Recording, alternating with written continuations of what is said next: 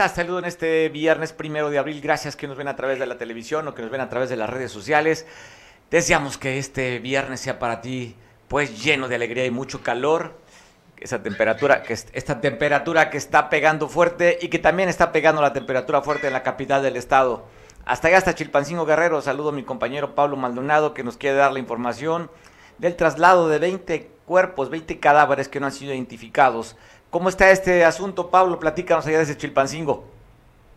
¿Qué tal, Mario? Buenas tardes. Efectivamente, eh, el día de hoy se da el traslado de 20 cuerpos de los servicios médicos forenses provenientes de la zona de la montaña, de la costa chica y de la zona centro hacia este, eh, hacia este cementerio ministerial forense. El día de hoy fueron trasladados sus 20 cuerpos los cuales eh, pues de diferentes eh, tiempos, no precisamente eh, son recientes y esto debido pues para buscar buscar quitar un poco pues el montón de cuerpos que hay en, el, en los servicios médicos forenses del Estado. Se trasladan estos cuerpos, Mario, y en este momento casi van terminando los trabajos de ingresar esos cuerpos. ¿Cómo los ingresan? Eh, llevan un eh, etiquetado, ellos le llaman la cadena de guarda custodia, en donde viene la carpeta de investigación, el lugar en donde fue encontrado el cuerpo y las pertenencias que eh, traía el cuerpo al momento de haber sido encontrado. Elementos, peritos de la Fiscalía y también trabajadores del Servicio Médico Forense llegaron hasta Chilpancingo para poder eh, trasladar estos cuerpos a este punto. No es la primera vez que sucede, Mario. Recordemos que en días pasados eh, también han sido trasladados hasta este lugar eh, cuerpos a este cementerio. Ahora se les da un trato digno porque pues son depositados en gavetas y ya no en la fosa común como en tiempos anteriores y pues ahora se da el traslado de estos 20 cuerpos. La vez pasada, si no recuerdo, habían sido 22 más o menos cuerpos que habían sido trasladados y en esta ocasión pues se vuelve a dar este trabajo por parte de eh, peritos de la Fiscalía y trabajadores de eh, Servicio Médico Forense. Oye, ¿qué protocolo es lo que realizan para evitar, pues bueno, eh, los malos olores? ¿Cómo es que van estas bolsas, Pablo? ¿Tienes algún dato de esto? pues fíjate que como ya son cuerpos que tienen distintos tiempos de haberse encontrado, obviamente sí hay malos olores, pero eh, pues por lo menos se les da un trato digno. Yo recuerdo hace mucho tiempo que me tocó cubrir eh, depósito de cuerpos en la fosa común, que iba uno encima de otro, no había eh, eh, no había una formalidad, no había incluso respeto, a pesar de que pues son personas que no están identificadas, pues son personas, no había respeto y pues ahora ya con esta, esta nueva dinámica del panteón ministerial, pues ya se les otorga un lugar a cada quien.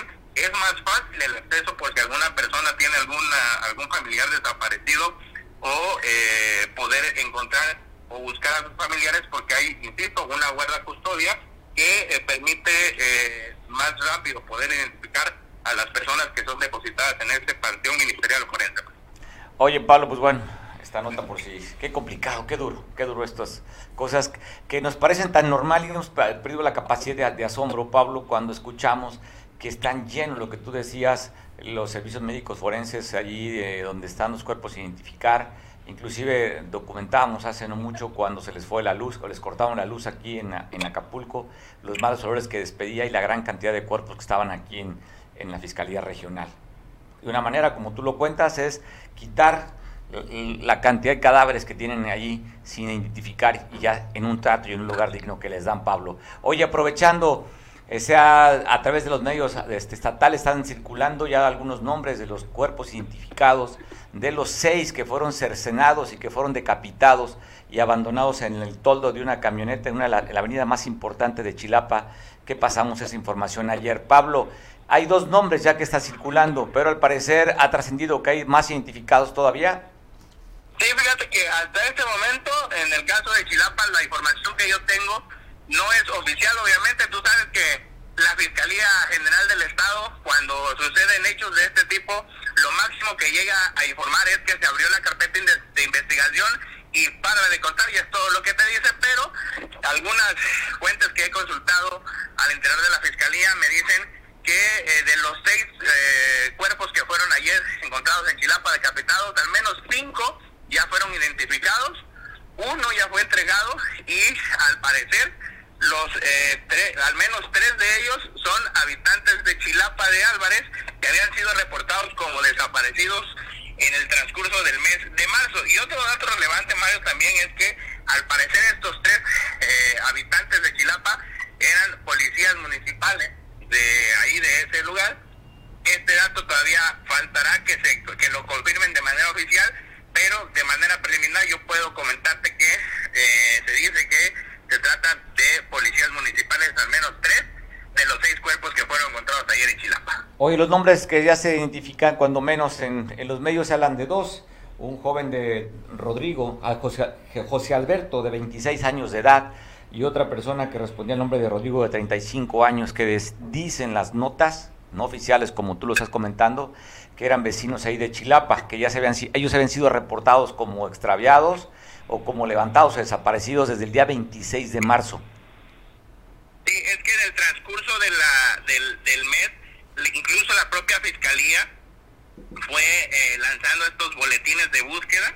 Eh, yo, eh, alguno de nombre Jesús Antonio, hay uno de nombre Anatolio, y de los, del, estoy hablando del tema de la identidad de las personas que habían reportado como desaparecidas en el mes de, en el mes de marzo en Chilapa de Álvarez, que la misma fiscalía emitió una ficha de búsqueda. Y eh, pues al parecer sí se trata de estas personas. Hay otra que se llama Héctor también. Habrá que esperar porque, insisto, hay que hacer mucha presión para que la Fiscalía de Guerrero pueda informar exactamente eh, qué pasa después de abrir la carpeta de investigación y sobre todo porque también hay que decirlo Mario, hacía mucho tiempo que no se registraba un hecho de tal magnitud en la zona de la montaña baja, particularmente en Chilapa.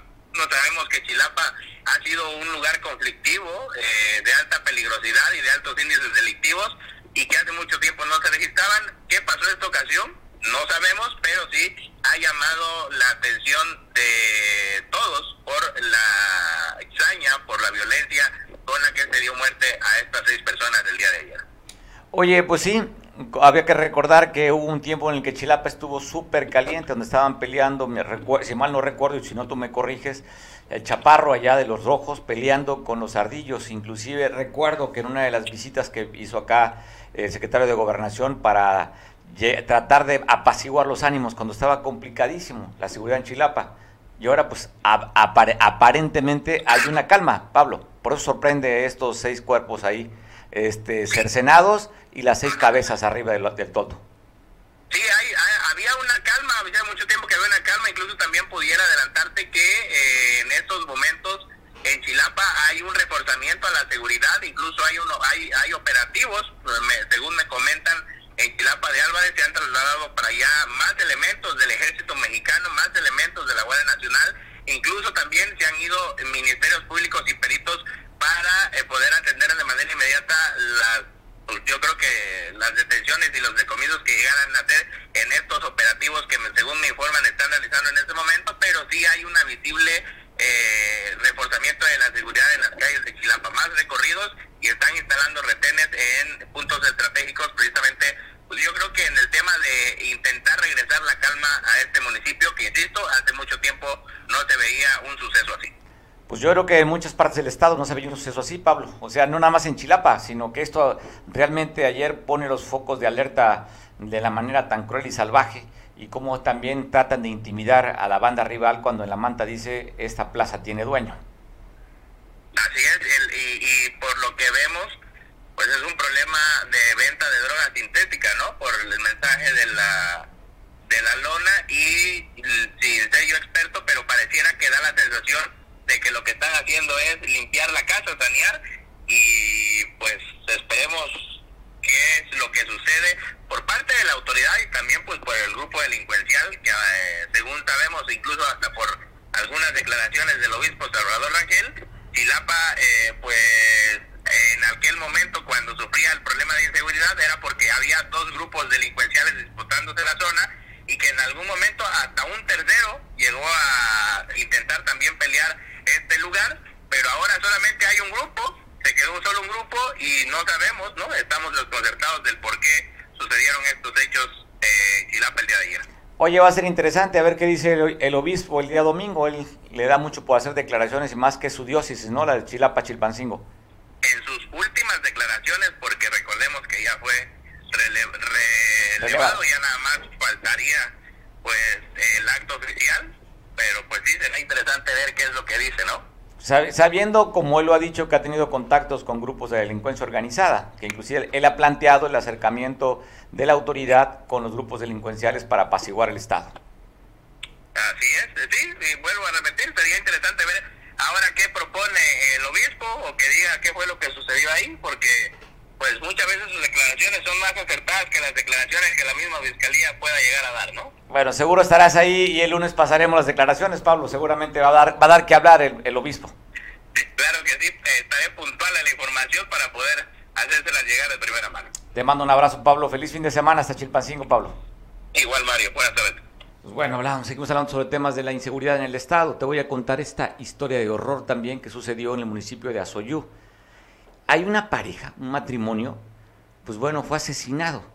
Cuando le preguntaban a su hijo de 14 años, que es el que sospechan que los haya matado y les haya cercenado las piernas para meterlos en una costalilla y sepultarlos dentro de la misma casa, le preguntaban los vecinos, oye, ¿y tus papás? Dice, no, creo que es, tus papás se fueron a, a, Estados Unidos a trabajar. Y este, este joven de 14 años, que es el que sospechan que haya sido el que haya matado a sus padres, se, había huido con su novia de 13 años de edad, con Saraí. Esto sucedió, le decía, allá en Azoyú, en la comunidad de Cuetzalapa, ahí donde asesinaron al señor Isaías y Mary, la pareja sentimental, los esposos, que al parecer todo indica, de acuerdo al reporte de los vecinos, que el principal sospechoso sería su hijo de tan solo 14 años de edad. ¿Cómo es que se dieron cuenta? El jovencito huye de la casa con su novia, y los vecinos empiezan a percibir un olor putrefacto. Y cuando fueron a, buscar el origen del olor, encontraron que estaba semisepultado el papá y la mamá. El niño no estaba. Y le decía, sospechan de él, porque él había dicho que sus padres se habían ido a trabajar a Estados Unidos. Así es que va la investigación, a ver si logran dar con el probable homicida, que le decía, todo apunta, de acuerdo a los vecinos, que sería el propio hijo. Y allí en Azoyú también a un joven de 22 años lo privaron de la vida. Con un balazo en la cabeza se reporta que fue asesinado este joven allá en Azoyú. Gabriel es el nombre que respondía a esta persona, fue ejecutada a las 7.30 de la mañana. Es otra historia también de dolor y de pesar para los familiares allá en Azoyú. Y están reportando un par de compañeras periodistas que trabajan para Monitor Guerrero, es una página de Facebook, fueron a buscar información al municipio de Florencio Villarreal. Y bueno, vean cómo los trató el, el comandante de la Policía Comunitaria de la UPOEC. Te pongo el video y después te cuento qué pasó de esta historia. ¿O quiere que la saquen? Ustedes díganme. Ella no tiene que No, escúchame lo que le estoy diciendo a usted. ¿O quiere que la saquen? Ustedes díganme. Sácanos, sácanos. Sáquenos. ¿Quiere que la saquen? Sáquenos. O ponle la pistola. Sáquenos, pues. Sáquenos, porque usted no debe de actuar de esa manera. No debe de hacer. No puedes actuar de esa manera, amigo. No puedes actuar de esa manera. Ella no tiene que No, escúchame lo que le estoy diciendo a usted. ¿O quiere que la saquen? Ustedes díganme. Sácanos, sácanos. Sáquenos. ¿Quiere que la saquen? Sáquenos. ¿Quiere? O ponle la pistola. Sáquenos, pues. Sáquenos, porque usted no debe de actuar de esa manera. No debe de hacer. No puedes actuar de esa manera, amigo. ¿Y se las cumplió? Querían que la sacara, se las cumplió de acuerdo a la acta que levantaron las compañeras periodistas Fortina y Norma, que fueron las que fueron agredidas. Inclusive la Comisión Estatal de los Derechos Humanos emitió un boletín eh, a través de las redes sociales donde dice que también las apoyaron para una cuestión que estaban psicológicamente alteradas. Ya recibieron atención por parte de la comisión y pues lógicamente van a platicar con este comandante de la UPOEC. Ellas hablan de que fueron aventadas, inclusive eh, fueron sobajadas, a unas les jalaron desde la blusa, en fin, un acto de prepotencia por parte de los elementos de la policía comunitaria que sucedió acá en la Costa Chica. Ya está levantada el acta, ya también hay un punto de vista que está dando a conocer la propia Comisión Estatal de los Derechos Humanos. ¿Tenemos el documento de la comisión? Bueno, sería interesante saber la postura de la comisión respecto a este, a este abuso de autoridad allá en la Costa Chica. Y bueno, usted sabe, parte de lo que se tiene como un grupo vulnerable es los que nos dedicamos a la actividad periodística. Por eso es que es particular interés también de la comisión, porque son los que dedicamos a esta actividad, estamos expuestos a esta y otras cosas, es que, y es por eso el interés inmediato que dio la Comisión Estatal de Derechos Humanos para emitir un boletín, un comunicado respecto a estos abusos, presuntos abusos de, de autoridad allá en la Costa Chica. Si tenemos, vamos a pasar el boletín o la postura que ha dicho la Comisión Estatal de Derechos Humanos respecto a esto. Esto fue lo que publicaron. Segundito, te lo voy a pasar ahorita porque sí es importante. Es importante. Alguien dirá, bueno, ¿y por qué responden con tanta prontitud contra los medios, con los medios? Pues bueno, porque se considera un grupo vulnerable por la misma actividad que se realiza. Es por eso que la Comisión Estatal emitió este siguiente comunicado. Lo que estamos viendo es el acta que levantaron ante el Ministerio Público, donde ya es el acta del Ministerio Público y pues ahí está ya narrando, tratando los hechos, cómo se dieron, dónde se dieron, cómo fueron aventadas, cómo cayeron, en fin, describen todo, todo cómo fueron eh, golpeadas y lastimadas y amenazadas de muerte por parte del Chato, así le llaman al comandante de la policía de la policía comunitaria, el Chato le dicen a este comandante, a este nombre que, con el que responde el presunto, y bueno, también señalando a otros elementos de la UPOEC. José Lorenzo el Chato es el comandante de la UPOEC. Esto se dio, le decía, en la Costa Chica. Y mire también lo que pasó aquí en Guerrero, un joven, un niño desaparecido en el, el estado norteño de Coahuila.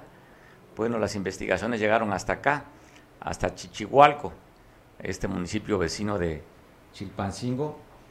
Ahí dieron con este joven afortunadamente sano y salvo y donde hubo cooperación por parte de la Fiscalía General del Estado a solicitud de la Fiscalía de Coahuila. Dieron con Jesús Daniel Avendaño Alvarado, estaba siendo revisado por, las, por los médicos, por los peritos médicos legistas para saber su estado de salud y para ser trasladado nuevamente a Coahuila, donde lo están buscando sus familiares. Lo encontraron, repito, sano y salvo a este joven que se está viendo a través de este boletín que envía la Fiscalía General del Estado. Y en Sinacchio, que es una nota que hemos estado pasando a ustedes, le hemos dado seguimiento. Y nomás se lo pongo como en contexto, pues estas familias, 40 familias que fueron, abandonaron su tierra en el municipio de Coyuca de Catalán, bajaron por la carretera que comunica Altamirano con Vallecitos de Zaragoza y se fueron ellos huyendo ante las intimidaciones que le hizo el cartel de las cuatro letras. tres años estuvieron fuera las familias, estuvieron eh, radicando en Vallecitos. Hace aproximadamente 10 días la policía del Estado, el ejército, los regresaron, fueron acompañados para llevarlos de nuevo a su lugar. Esta gente se dedica mayoritariamente a la fabricación de mezcal. Pues cuando vieron sus casas, tres años saqueadas, no tuvieron los animales que dejaron, se fueron nada más con lo que poco que pudieron llevarse ante las amenazas de muerte, regresaron a Sinaquio y poco les duró el gusto llegaron nuevamente a amenazarlos y volvieron a bajar nuevamente a Vallecito de Zaragoza.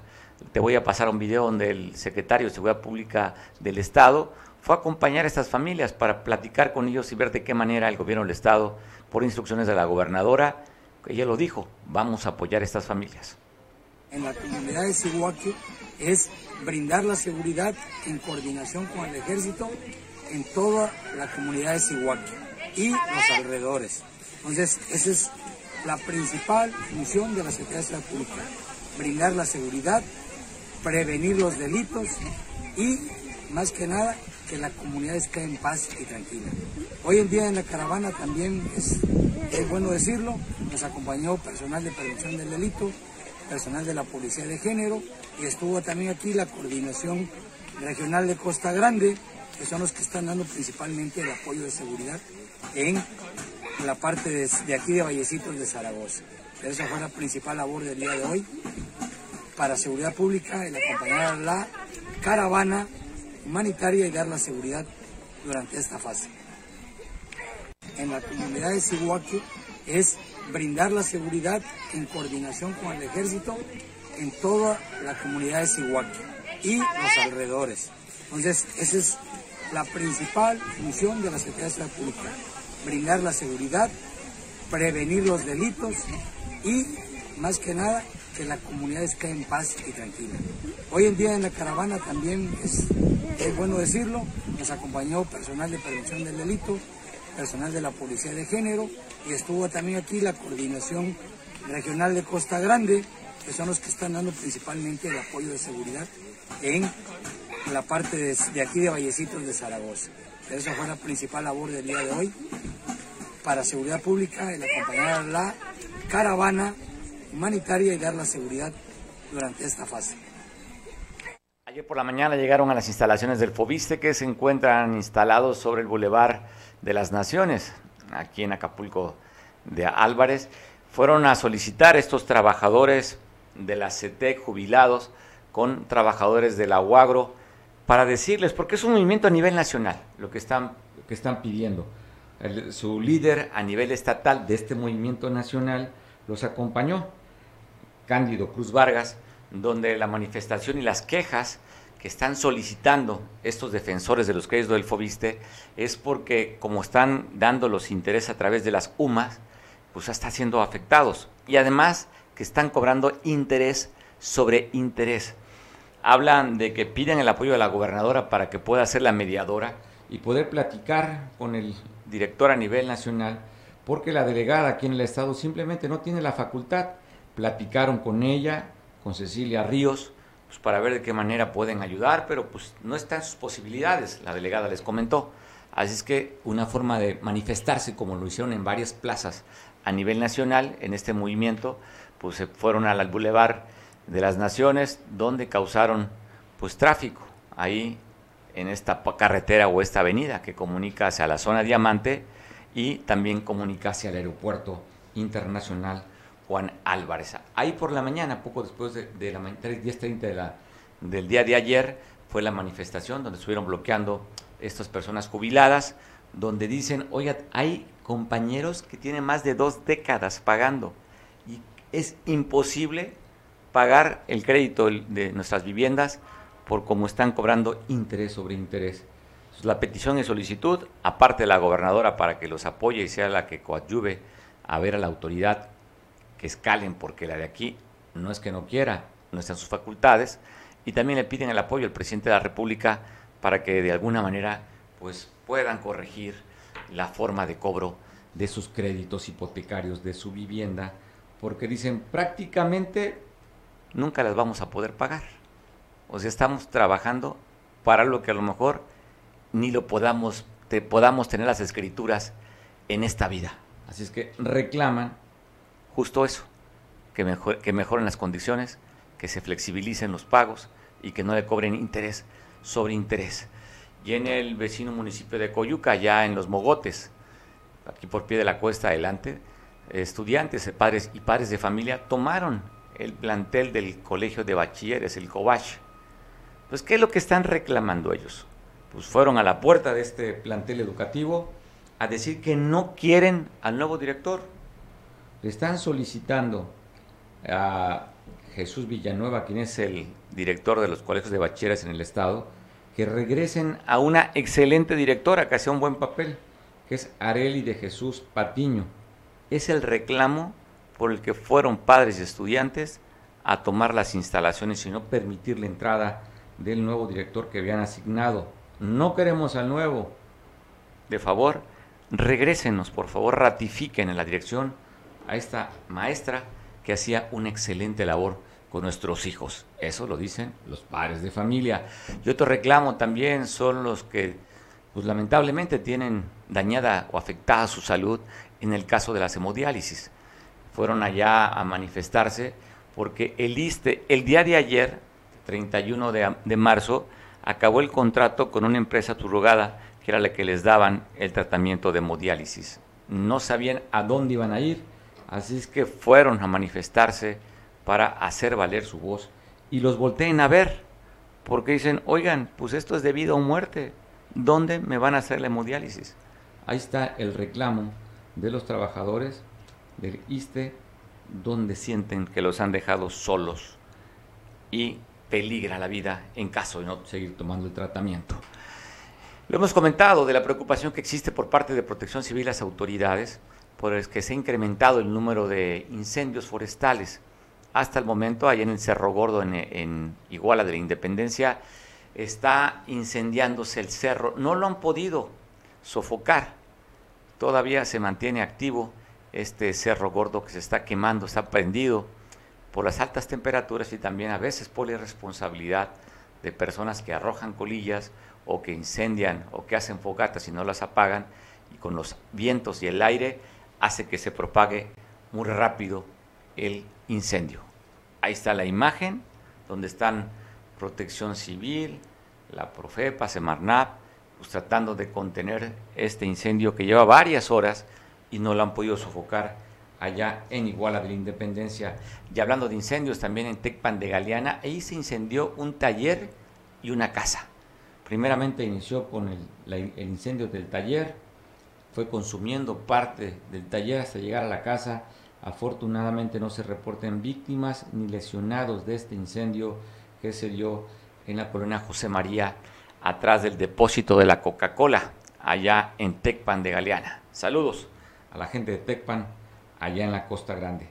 Y ¿Qué le cuento? Que también otra universidad o están en paro y están amenazando que van a iniciar paro permanente a partir del lunes 4 de abril.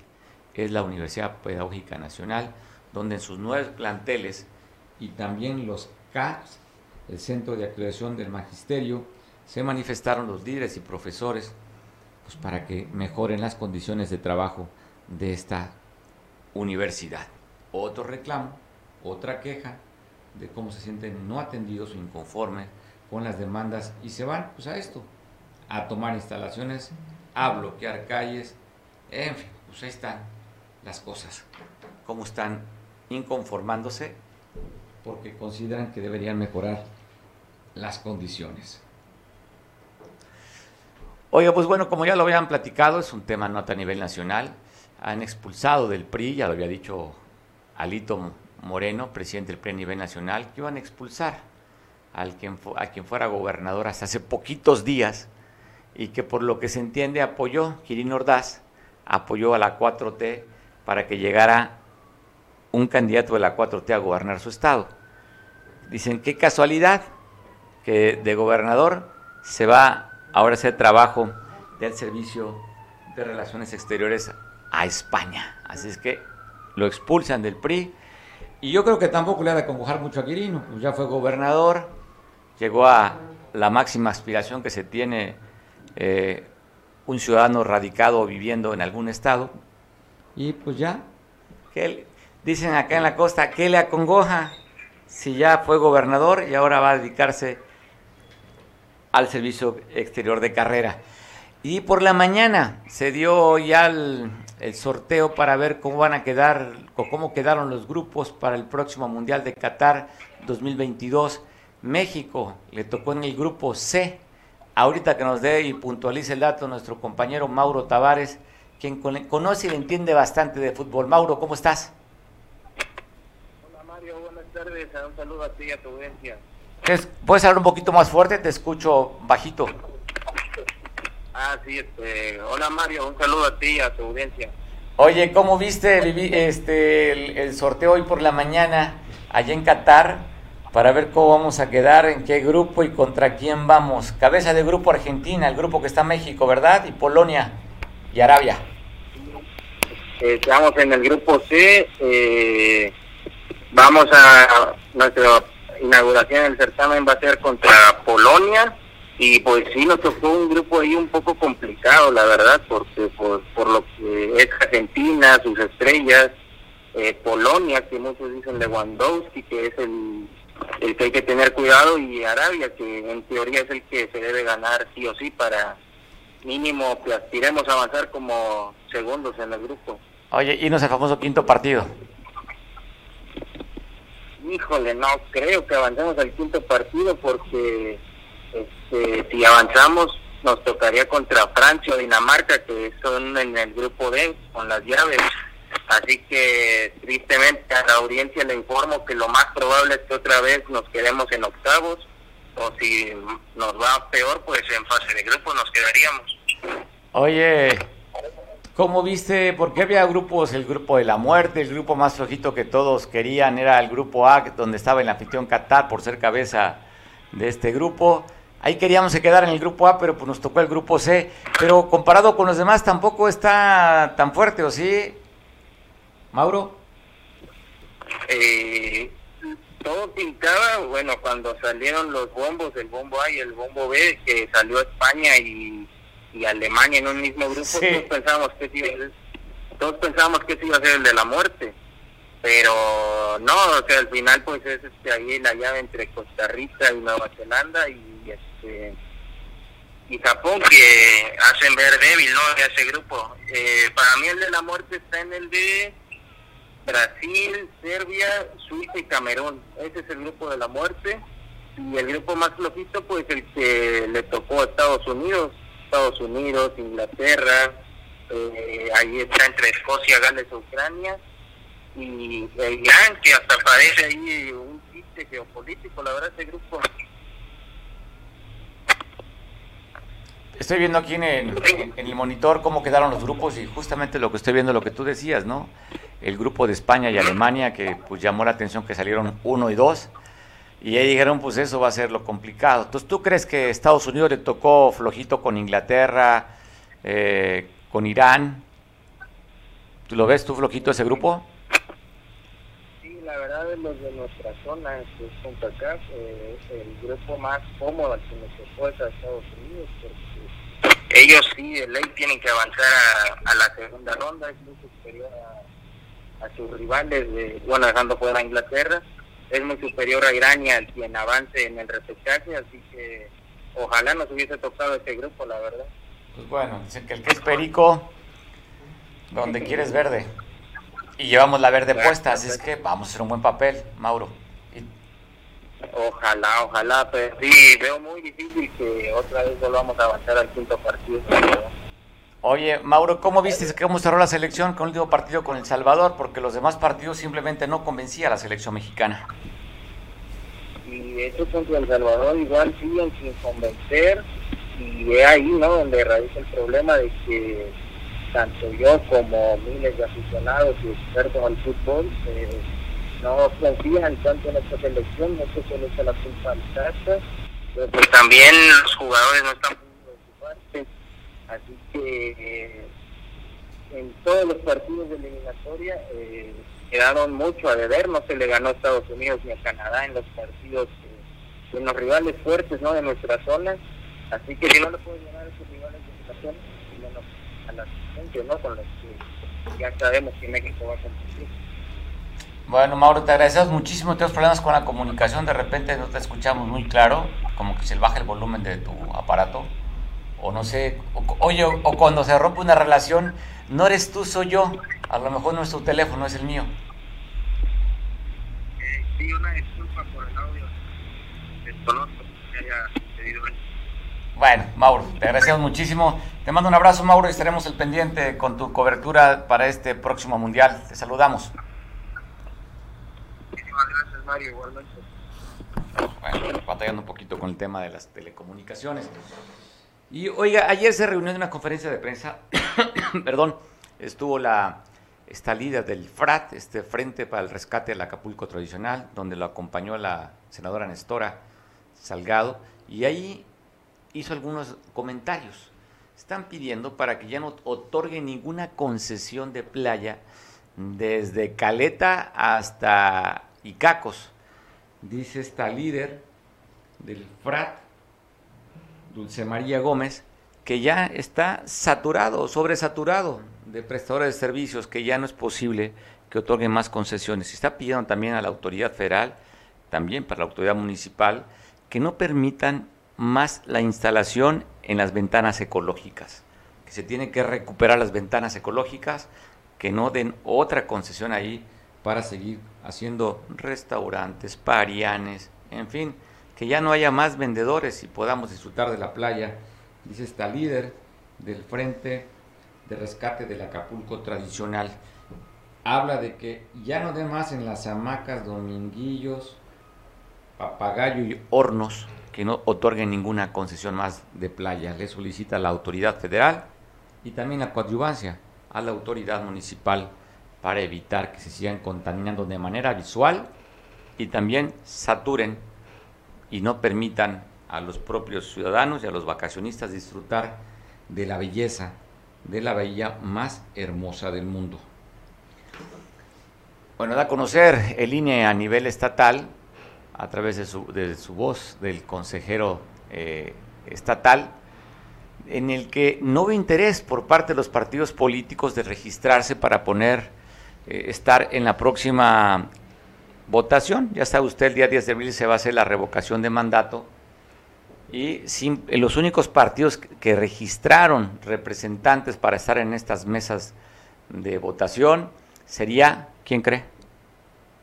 Ahí me extraña uno que no se haya presentado, que no se haya registrado, pero Morena, que es el que está promoviendo, promocionando esta, para ellos ratificación, que sería la revocación, pero usted recuerda cómo era la propaganda, ¿no? Aquí lo increíble que hablan de un método de participación ciudadana en el que no quien tiene que hacer la solicitud y promoción son los ciudadanos. Esa era la idea original o el espíritu original de esta figura de democracia participativa. Pero usted recordará quién eran los que estaban promoviendo y además, pues, de alguna manera mintiendo, porque no le ponían revocación de mandato, era ratificación de mandato, donde estaban en las, en las calles, en las banquetas, con unas mesas para registro de firmas, con parcarta, con pegotes, en fin, con pasacalles. Lo que debería ser ciudadano, pues un partido lo promueve. Entonces, por eso es que hay poco interés de los partidos políticos, solamente PT y Morena. A mí me llama poderosamente la atención en la alianza que tiene con el Verde, porque el Verde no registró también aquí en el Estado este, representantes para estar allí en las casillas y ver muy de cerca este evento de la participación.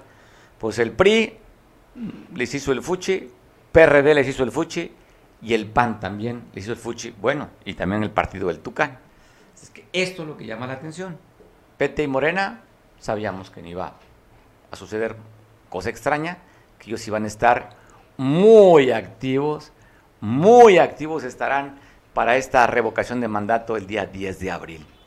Voces, discusiones, en fin, cada quien tiene un punto de vista, es muy respetable, pero pues aquí lo interesante es la revocación es para que el presidente se vaya.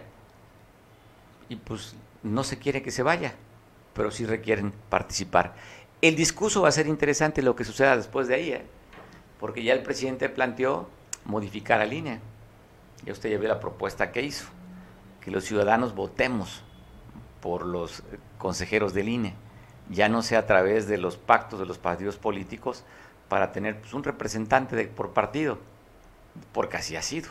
Ahora quieren que sea más ciudadano y que usted y yo elijamos a los consejeros del INE. Propuesta el presidente, que va a ser un buen discurso, buen discurso va a ser, la participación no va a ser del 40%, que lo que sean para que sea vinculante la revocación, pues usted recordará aquella fallida también de lo que se dijo que iban a meter a los presidentes, expresidentes a la cárcel. Usted recordará que era parte del discurso también. No necesitaba hacer ninguna consulta para meter a los presidentes, expresidentes a la cárcel. Pues ni usted ni yo somos ministerios públicos ni nada. Tenía que haber la autoridad investigado si hay actos de corrupción. No tenían que pedirle al pueblo que los metamos a la cárcel. Ya ve usted, creo que fueron como 7 millones de votos, que nada más creo, de un padrón de más de noventa y tantos millones de votantes, solamente 7, o sea, pues prácticamente fue una payasada eso del meter a la cárcel a los expresidentes a través de las urnas. Y ahora la revocación de mandato, pues va a ser interesante la participación. Y aquí vamos a ver, y lo interesante de esto, vamos a ver el voto duro de Morena.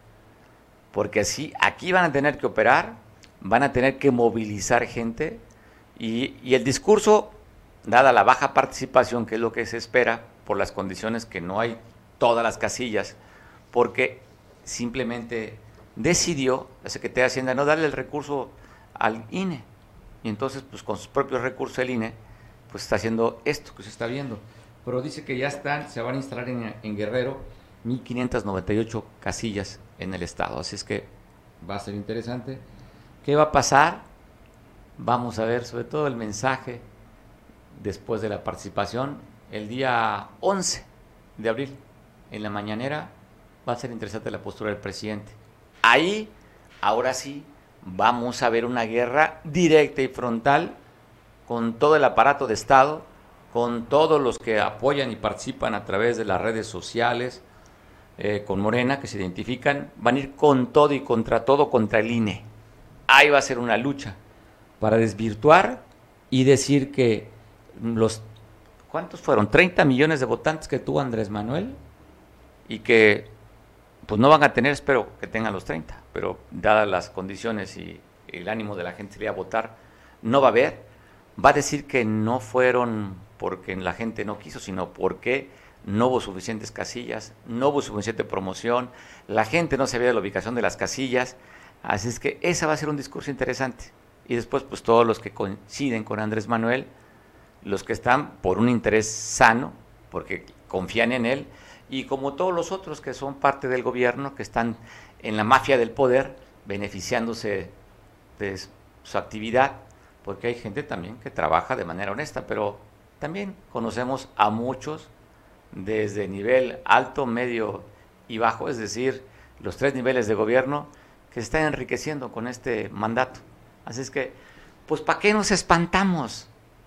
Cuando hablaban de que la corrupción somos todos, usted recordará esa frase, el que no tranza no avanza, porque así, no sé si lo traigamos de los españoles, que cuando vinieron a conquistarnos, o bueno, cuando llegaron al país, que pues no conquistaron ellos, usted sabe la historia, eran muy pocos los españoles, más bien fueron los que traían azotados, asoleados los aztecas, que ya no querían seguir pagando tributo y ante esa inconformidad, estos pocos y reducidos hombres barbados blancos que llegaron a caballo, que, creían que era Quetzalcóatl, de acuerdo a la leyenda, pues utilizaron la inconformidad, sublevaron a los que estaban, los traían a cepillazos los aztecas, y hicieron que cayera el imperio más poderoso de, de México en aquella época.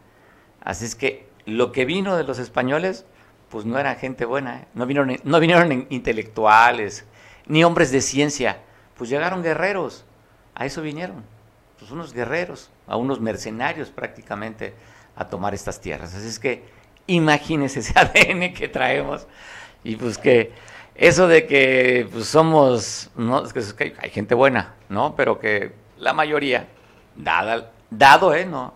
las estadísticas y las consultas que se hacen de Transparencia Internacional, en qué estado de corrupción está México, pues bueno, estamos siempre en los últimos. Entonces decía, y no por justificar, simplemente eso le debemos a los españoles, sin duda, porque el pueblo bueno y sabio mexica, olmeca, tolteca, eh, cuitlateca, zapoteca y todas nuestras raíces, este, amuzgas, eh, en fin, somos buenos en el fondo los malos eran los que llegó de Europa. Nos trajeron la peste negra y todo eso.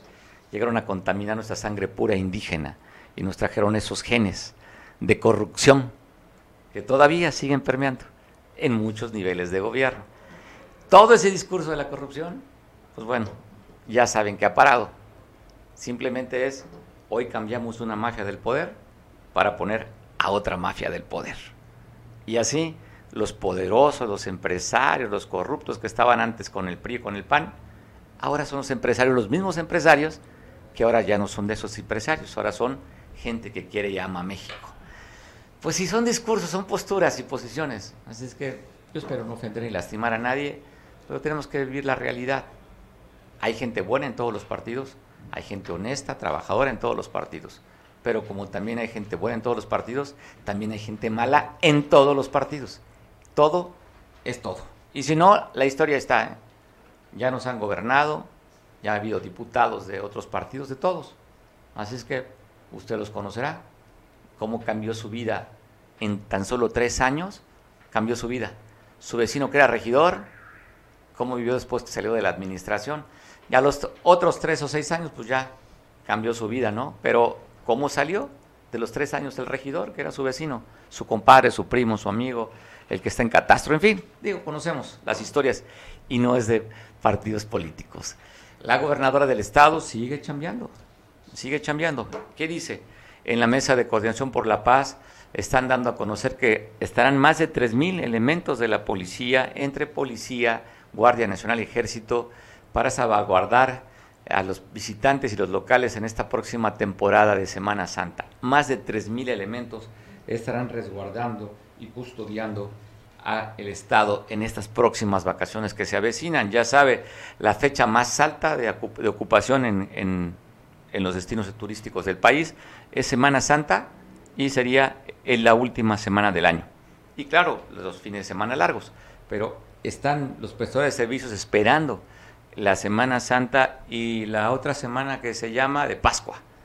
Oye, como dudé, bajé la mano entre la pierna, dije, ah, sí, son los que se dan en Pascua. No, cantaba el, andaba, ¿cómo se llama? El conejo buscando, ¿no? Los de chocolate. Pues bueno, así son las cosas, el trabajo que desempeña la gobernadora y también estuvo con el diputado. Anda haciendo gestiones, trabajo ya con los legisladores, pues lógicamente para acercar y que ven Guerrero como pues un lugar que hay que apoyar y aportarle. Está la gobernadora ahí haciendo gestiones en Ciudad de México, pues para decirle que requerimos de todo, de todos y de todo. Estamos viendo ahí la imagen de la gobernadora en la visita que tuvo en la Ciudad de México con distintos niveles de gobierno pues buscando el apoyo, la promoción y la unidad en torno al Estado para que siga caminando Guerrero. Y también estuvo reunida con, estamos viendo imágenes con la secretaria de, de la CEFODECO, Fomento y Desarrollo Económico, también la presidenta estatal del DIF, Liz Salgado, y el subsecretario de Finanzas, para ver de qué manera incentivar, motivar y proyectar y generar mayores recursos y también para motivar a la empresa, a la industria, a la gente que trabaja y que crea y que están viendo para que el Estado caminemos hacia adelante. Esta reunión es importante porque ahí se deciden las políticas económicas, se ponen de acuerdo el equipo pues para crear y poner condiciones para que se siga invirtiendo, siga creciendo en el Estado. Te quiero presentar imágenes de las candidatas a reina del café de Atoyac. Tenemos imágenes de fotografías, ¿verdad, productor? Video. Video. Ah, bueno, nos gusta más el video que la fotografía, así es que pongo video de las ocho candidatas a reinas del café en Atoyac. Mi nombre es Esperanza Benítez Sánchez, tengo 22 años y represento a la comunidad de Pie de la Cuesta. Me siento orgullosa de ser atoyaquense porque es una tierra muy productiva y no solo en café, sino también en ganado y en diversos productos agrícolas. Para mí ganar la corona significaría que a través de ella puedo impulsar a mi municipio a seguir creciendo tanto a nivel estatal como nacional. Me gustaría tener el superpoder de localizar personas con solo mirar una fotografía o tocar una prenda suya, para así ayudar a las personas desaparecidas.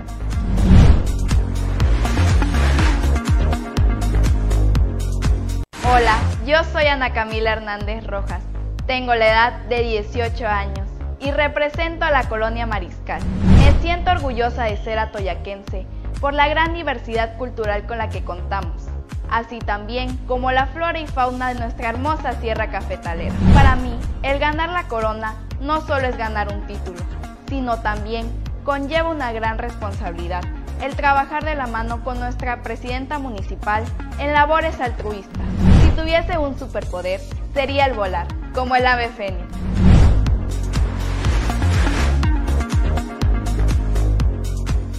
Hola, ¿qué tal? Yo soy Alison Anel Barbosa Tolentino.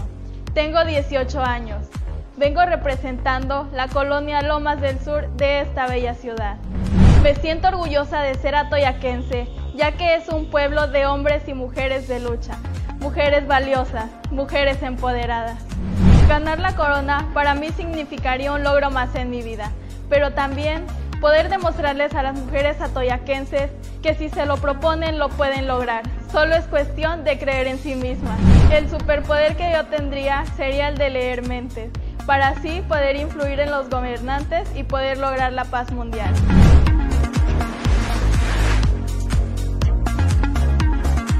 Hola, yo soy Arlet Jacinto Reyes. Tengo la edad de 17 años y represento a la colonia Centro. Me siento orgullosa de ser atoyaquense porque es el lugar donde crecí y de donde es mi familia, la cual me inculcó valores los cuales me gustaría poder transmitirles. Me gustaría ganar la corona porque sería un logro más en mi vida y asimismo formaría parte de nuestra historia atoyaquense. El poder que yo tendría sería eliminar la violencia, porque un mundo sin violencia es un mundo mejor.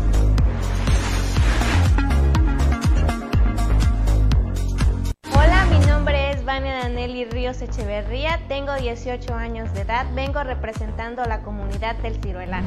Me siento orgullosa de ser atoyaquense porque es un lugar con cultura y tradición lleno de personas trabajadoras y solidarias. Para mí ganar la corona significaría poder infundir conciencia sobre nosotros mismos, poder apoyarnos para salir adelante. Esta corona me permitiría tener influencia y voz. El superpoder que yo tendría sería el de teletransportarme para poder ayudar a las personas que estén en peligro.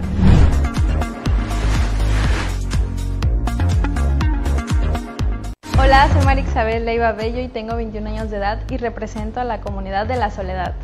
Me siento muy orgullosa de ser atoyaquense porque somos ricos en cultura, gastronomía y sobre todo en biodiversidad.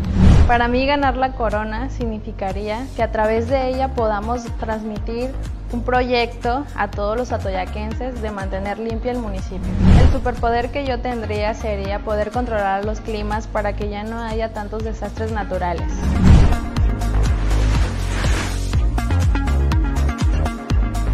Hola, mi nombre es María Fernanda Nájera de Jesús. Tengo 19 años y represento la comunidad de San Vicente de Jesús. Me siento orgullosa de ser atoyaquense por formar parte de su cultura y de sus tradiciones pero de lo que más me siento orgullosa es de vivir en la parte alta de la sierra. Ganar la corona para mí significaría un logro más, no solo para mí, sino para la comunidad de San Vicente de Jesús, ya que en el año 1960 de allá salió la primera reina del café.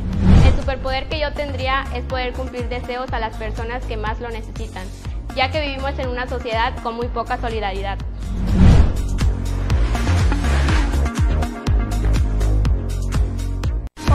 nombre es Flor Guadalupe Cisneros Carreño, tengo la edad de 19 años.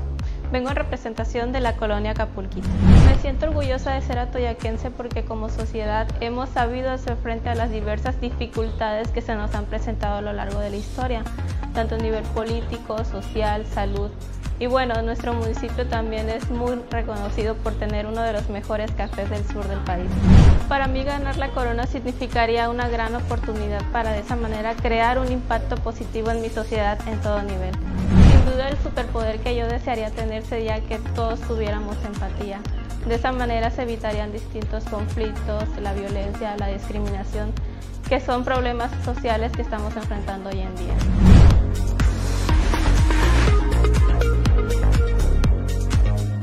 Bueno, te queremos compartir cómo va a estar el clima para este fin de semana aquí en Acapulco. Esto nos pasa el meteorólogo del estado.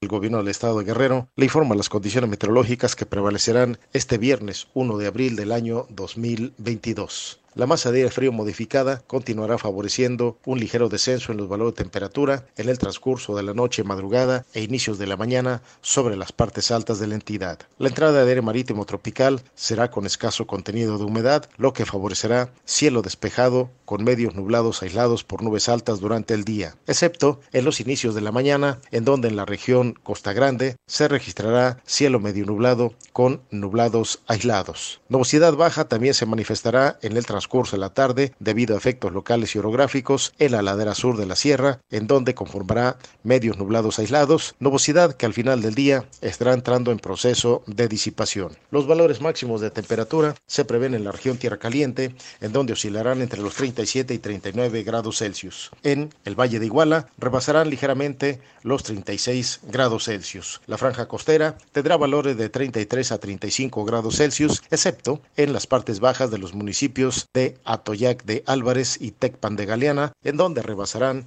ligeramente también los 36 grados Celsius. Condición cálida se manifestará en la región de la montaña, en Huamustitlán, Olinalá y Xochihuehuetlán, en donde de igual forma rebasarán los 36 grados Celsius. Los valores mínimos se registrarán en las partes altas de la región sierra, en donde oscilarán entre los 6 y los 8 grados Celsius. En las partes altas de la porción occidental de la región centro, partes altas de la región montaña y partes altas del extremo norte de la región norte, los valores de temperatura serán de 9 a 11 grados Celsius. Le recomendamos tomar precauciones ante los cambios de temperatura y continuar extremando precauciones con el uso y el manejo del fuego al fin de evitar incendios tanto en zona urbana, rural y forestal. Manténgase informado por medio de las redes sociales. Bueno, disfruta el fin de semana. Yo te espero el lunes en punto de las 2 de la tarde. Y como siempre, la invitación, si estás viendo por televisión en San Marcos, quédate para que te enteres de lo que pasa en tu localidad y en el estado a través de Canal 8, allá con Julián. Pásala rico, disfrute el fin. Nos vemos el lunes.